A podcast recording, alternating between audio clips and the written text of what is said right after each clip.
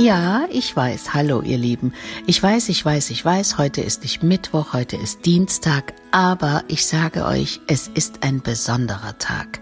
Vor zwei Jahren haben wir zum ersten Mal ein Märchen euch dargeboten auf www.brooma.de und auf unserem YouTube-Kanal. Und weil das so besondere Zeiten sind, haben wir gedacht, wir machen das auch als Podcast. Und heute gibt es, wie gesagt, eine Sondersendung. Und zwar haben wir uns ein wunderbares Geschenk ausgedacht.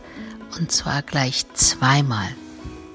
Die Bro-Oma muss ja immer viel planen vorher und es müssen viele Märchen gelesen werden und wie gesagt, die Zeit vergeht in Windeseile und schon sind zwei Jahre rum und dann habe ich gedacht, zwei Jahre Märchen, zwei Jahre Bro-Oma, also haben wir auch zweimal ein Märchen von zwei ganz tollen, wunderbaren Kollegen, Schauspielern und Sprechern eingesprochen bekommen, als Geschenk quasi.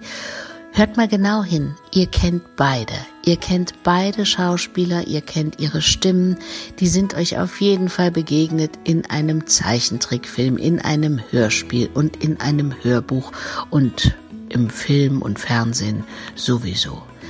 Also, ich freue mich riesig, dass meine Kollegin Manon Strache, die wunderbare, und der tolle Philipp Scheppmann mir dieses außergewöhnliche Geschenk gemacht haben und letztendlich machen euch die beiden ja hoffentlich auch dieses große, große Geschenk.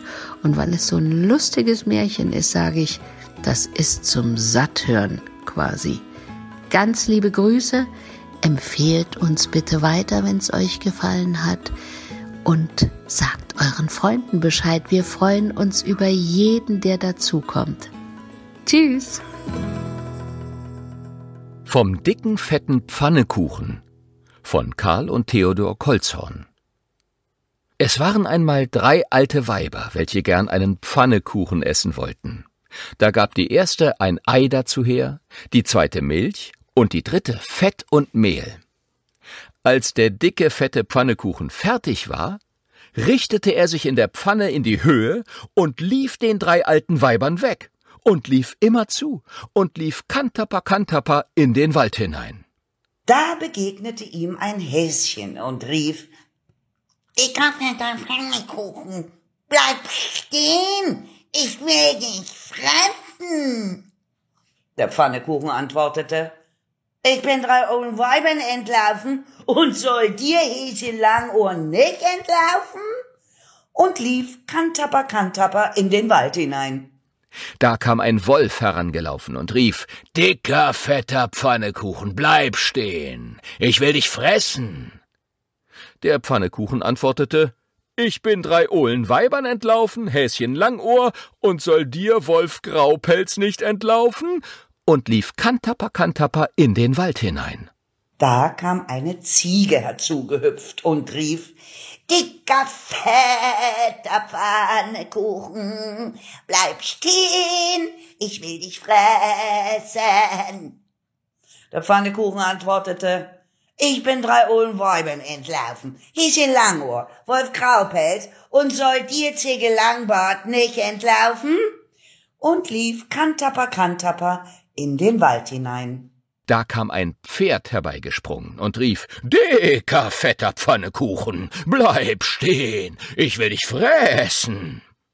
Der Pfannekuchen antwortete Ich bin drei Ohlen Weibern entlaufen, Häschen Langohr, Wolf Graupelz, Zicke Langbart, und soll dir, Pferd Plattfuß, nicht entlaufen? und lief Kantapper Kantapper in den Wald hinein. Da kam eine Sau dahergerannt und rief der Großvater auf einer Kuchen. Oh. Bleib stehen! Ich will dich fressen! Der Pfannekuchen antwortete, ich bin drei Ohren Weibern entlaufen, Häschen Langohr, Wolf Graupelz, Ziegel Longbord, Pferd Plattfuß und soll dir Sau Ringelschwanz nicht entlaufen? Und lief Kantapper Kantapper in den Wald hinein. Da kamen drei Kinder daher, die hatten keinen Vater und keine Mutter mehr, und sprachen Lieber Pfannekuchen, bleib stehen, Wir haben noch nichts gegessen den ganzen Tag.